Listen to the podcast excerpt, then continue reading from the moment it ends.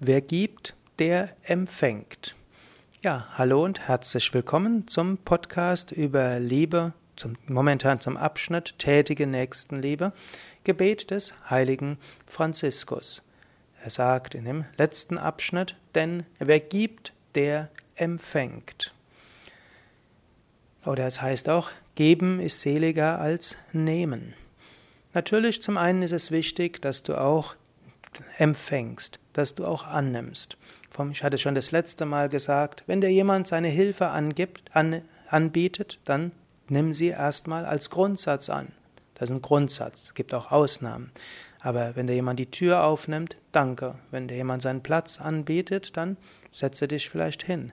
Wenn jemand fragt, kann ich Ihnen mit dem Gepäck helfen, wenn du zum Beispiel im Zug bist, dann danke und, und nimm es an.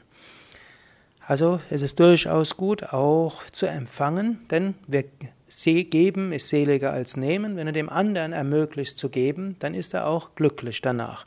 Ermöglicht auch anderen glücklich zu sein, indem du ihre Hilfe annimmst. Aber umgekehrt, versuche selbst zu geben. Hm, ich stamme ja aus der Yoga-Richtung und äh, der Yogameister in meiner Tradition ist Swami Shivananda und er hat gerne gesagt, gebe, Diene, liebe, gib, reinige, meditiere, verwirkliche. Diene, liebe, gib. Gib. Schaue, was kannst du geben? Wie kannst du anderen tätig etwas helfen? Denn wer gibt, der empfängt. Indem du einem anderen etwas gibst, empfängst du etwas.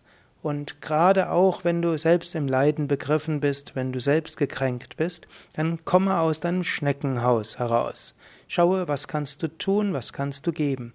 Wie kannst du das, was du hast, mit anderen teilen? Vielleicht kannst du ein Lächeln geben. Vielleicht kannst du einen kleinen Gefallen geben. Vielleicht kannst du im Naturkostladen auf jemandem zugehen, der offensichtlich nach etwas sucht und fragt, suchen Sie etwas? Kann ich Ihnen helfen? Vielleicht kannst du auf der Straße Ausschau halten nach jemandem, vielleicht einem Touristen, der irgendwo verzweifelt nach etwas sucht. Kannst du fragen, kann ich Ihnen helfen? Und so weiter. Kleine Sachen, wo du geben kannst. Aber auch in deiner unmittelbaren Umgebung. Hm, bei deinem Partner kannst du auch schauen, was brauchst du? Bei einem Kind kannst du fragen, was brauchst du? Hm, manchmal kannst du einfach helfen. Du kannst deine Mutter anrufen, statt ein schlechtes Gewissen zu haben, dass du nicht deine Mutter mehr äh, bei dir haben kannst, äh, dass, dein, dass du nicht umziehst, da wo deine Mutter ist, um ihr zu helfen, und dann dich zurückzuziehen aus schlechtem Gewissen. Schau, was kannst du geben? Vielleicht kannst du Postkarten schreiben. Ist heute sehr altmodisch, Pod, Pod, Postkarten schreiben. Umso mehr freuen sich die Menschen, wenn sie eine Postkarte bekommen. Vielleicht ein Telefonat. Kann auch ein kurzes Telefonat sein.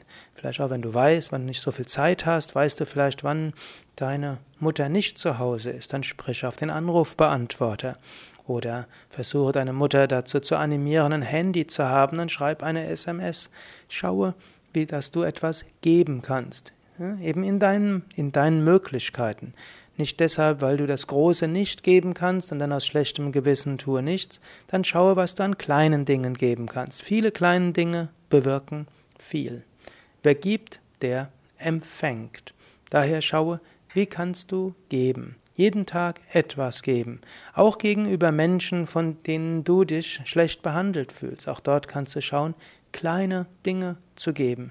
Nicht aus einer Verletztheit aus einer Kränkung heraus, vielleicht sogar einer berechtigten Kränkung, dich zurückziehen ins Schneckenhaus, sondern gib. Gib immer wieder, gib kleine Sachen, mache den ersten Schritt und dann wirst du schauen, andere werden gegen dir auch etwas geben.